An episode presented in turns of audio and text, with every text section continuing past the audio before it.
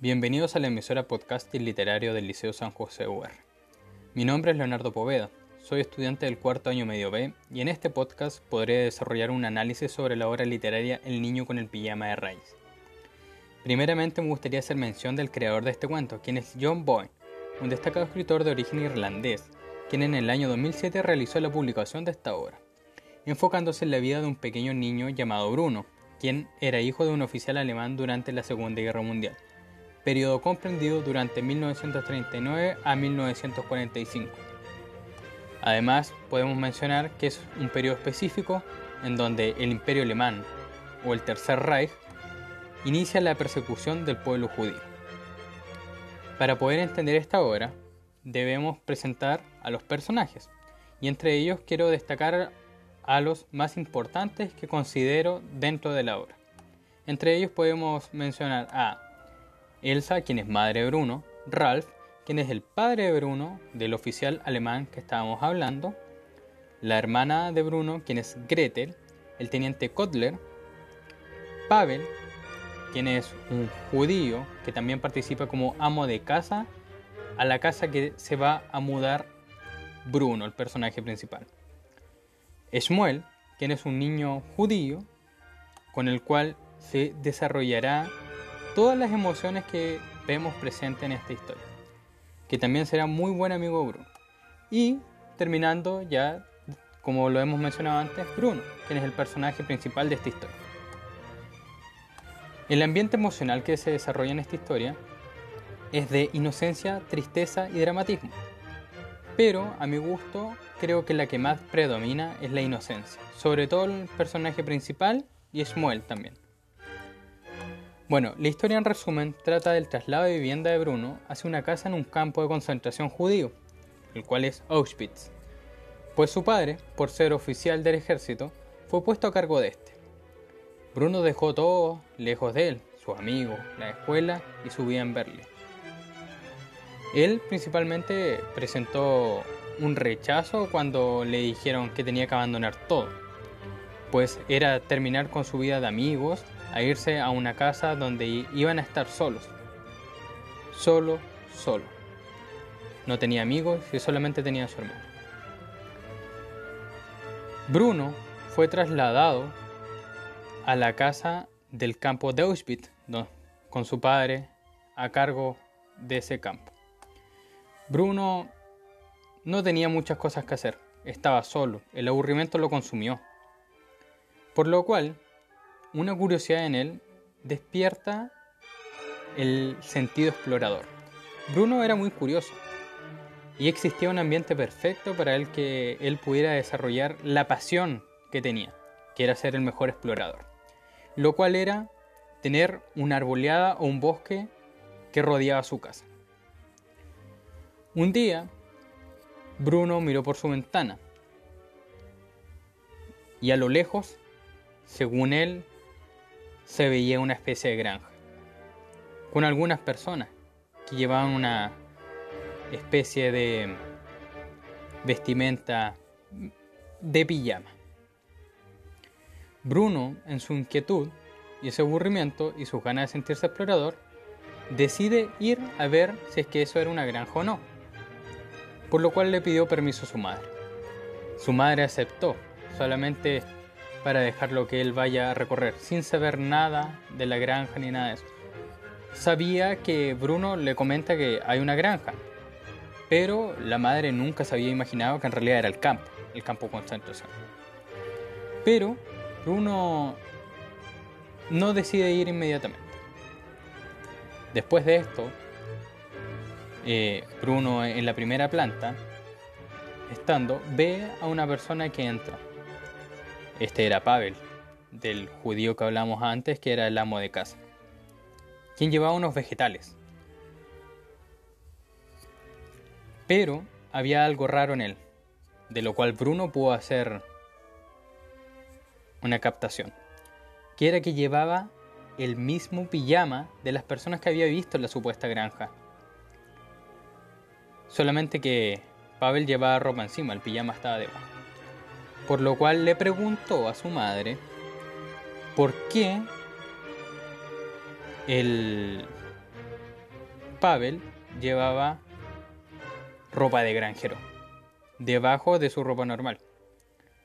A lo cual la madre pudo hacer alusión de que esa ropa que él le mencionaba de las personas que había visto en una granja, la granja nunca fue granja y la madre se pudo dar cuenta de que era un campo de concentración. Esto lo dijo durante una, una situación de conversación, en donde igual estaba su padre. Él igual escuchó eso.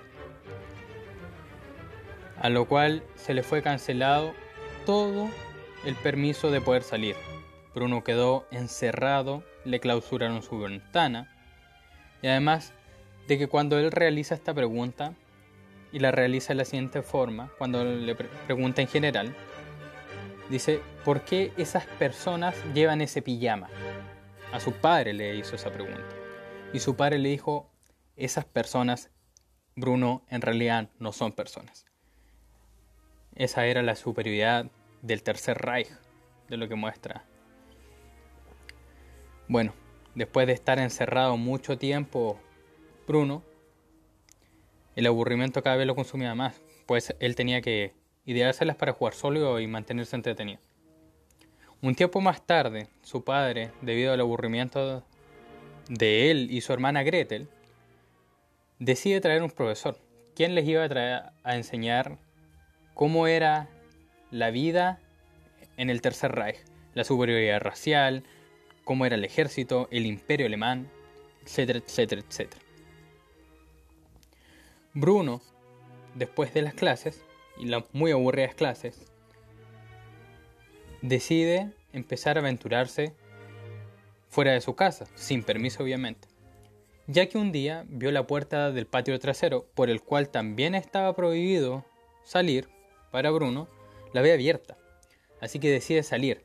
Cuando decide salir al patio trasero, mira por la ventana y ve nuevamente ese campo. Así que al ver que no hay nadie, decide salir escapando. Pero Lamentablemente, su madre lo vio. Así que tuvo que advertirle y decirle que se vuelva a entrar. Después hubieron más intentos. Y en esos, Bruno pudo salir sin que nadie lo viera.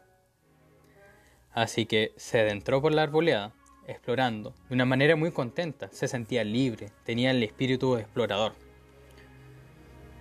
Se sentía libre por la arboleada. Un día se topa con una cerca. Detrás de esa cerca estaba un niño, Shmuel. Shmuel era una, como mencionamos antes, era un niño judío, ¿ya? Y llevaba la misma pijama que Bruno había visto en las personas. Bruno le pregunta de por qué llevaban pijama. Shmuel le dijo, no es un pijama, sino que es un uniforme. Los soldados alemanes nos quitan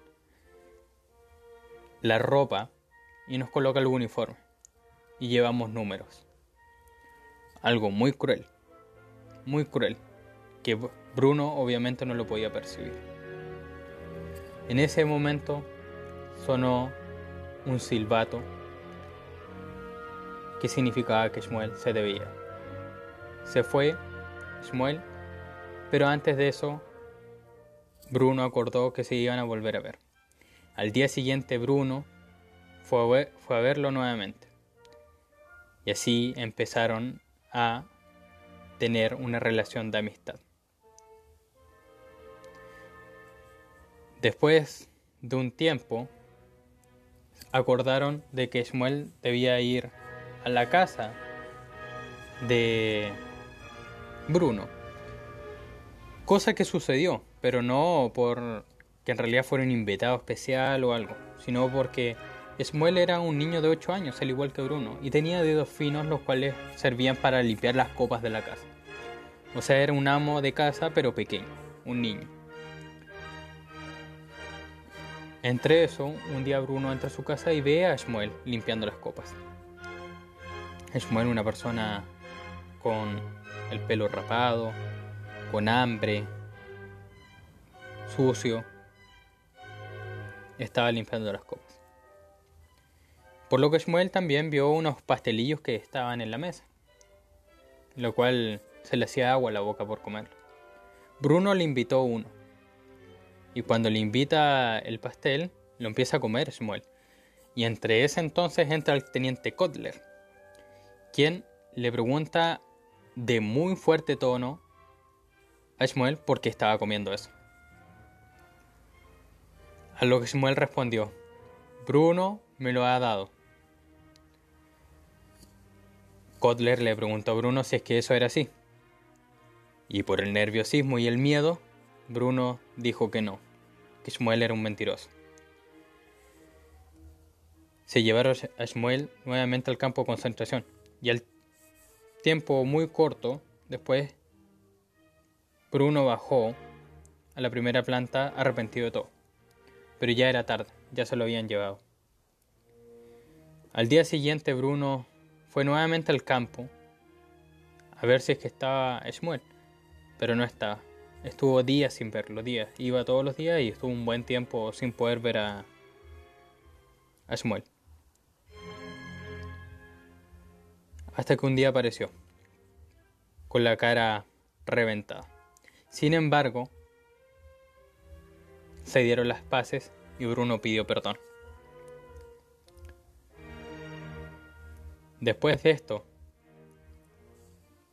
Shmuel le comenta a Bruno de que su padre estaba perdido dentro del campo, ya no lo encontraba.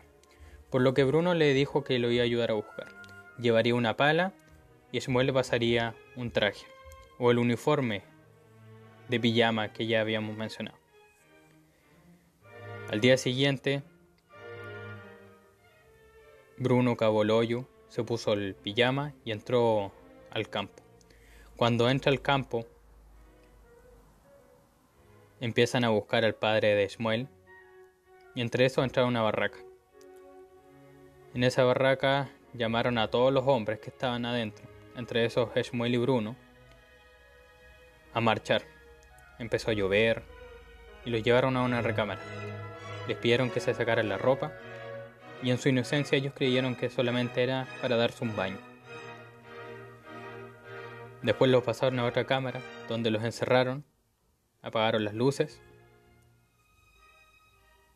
y apareció un soldado alemán tirando un químico, el famoso gas mostaza. Entre todo esto, mientras pasaba todo, Elsa, su madre, estaba preocupada porque no encontraba a Bruno y interrumpió la reunión del padre de Ralph, por lo que los soldados alemanes respondieron a buscar dónde estaba Bruno encontraron la ropa tirada en el cerco, la ropa de él, de, Bruno, ya que se había puesto el pijama, y por esto suponen que está dentro del campo. Empezaron a buscar dentro del campo, no lo encontraron, hasta que Ralph se dio cuenta de que había una barraca vacía. En ese momento ya era tarde. No había vuelta atrás.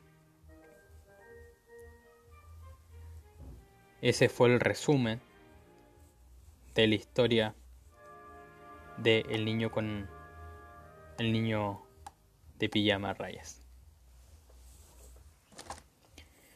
Bueno, finalmente, después de haber entendido esta historia, es de relevancia mencionar la enseñanza que nos deja, el valor de mirar hacia adentro en la búsqueda de un sentido y a no perder la fe en la humanidad, porque incluso en las circunstancias más difíciles es posible encontrar un hombro amigo.